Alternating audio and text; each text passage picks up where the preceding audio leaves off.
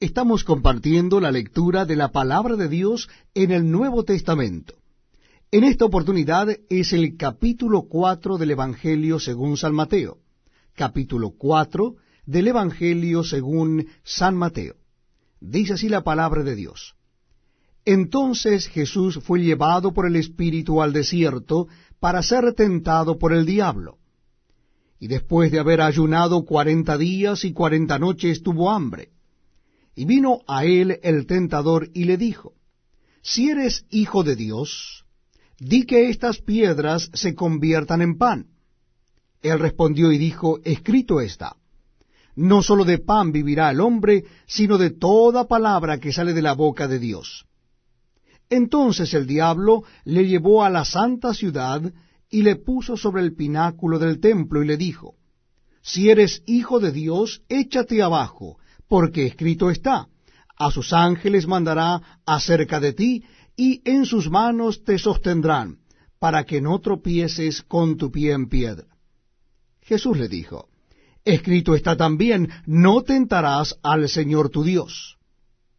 Otra vez le llevó el diablo a un monte muy alto, y le mostró todos los reinos del mundo y la gloria de ellos, y le dijo, Todo esto te daré si postrado me adorares.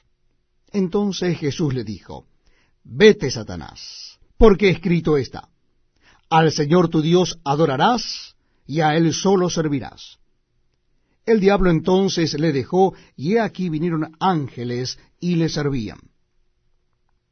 Cuando Jesús oyó que Juan estaba preso, volvió a Galilea.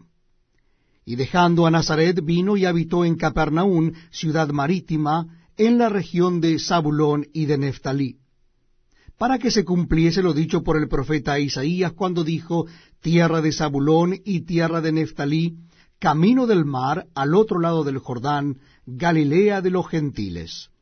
El pueblo asentado en tinieblas vio gran luz, y a los asentados en región de sombra de muerte, luz les resplandeció.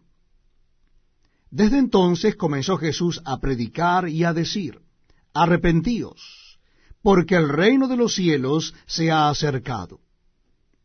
Andando Jesús junto al mar de Galilea, vio a dos hermanos, Simón llamado Pedro, y Andrés su hermano, que echaban la red en el mar porque eran pescadores. Y les dijo, Venid en pos de mí, y os haré pescadores de hombres. Ellos entonces, dejando al instante las redes, le siguieron. Pasando de allí, vio a otros dos hermanos, Jacobo, hijo de Zebedeo, y Juan su hermano, en la barca con Zebedeo su padre, que remendaban sus redes, y los llamó. Y ellos, dejando al instante la barca y a su padre, le siguieron. Y recorrió Jesús toda Galilea, enseñando en las sinagogas de Helios, y predicando el evangelio del reino, y sanando toda enfermedad y toda dolencia en el pueblo. Y se difundió su fama por toda Siria, y le trajeron todos los que tenían dolencias, los afligidos por diversas enfermedades y tormentos, los endemoniados, lunáticos y paralíticos, y los sanó.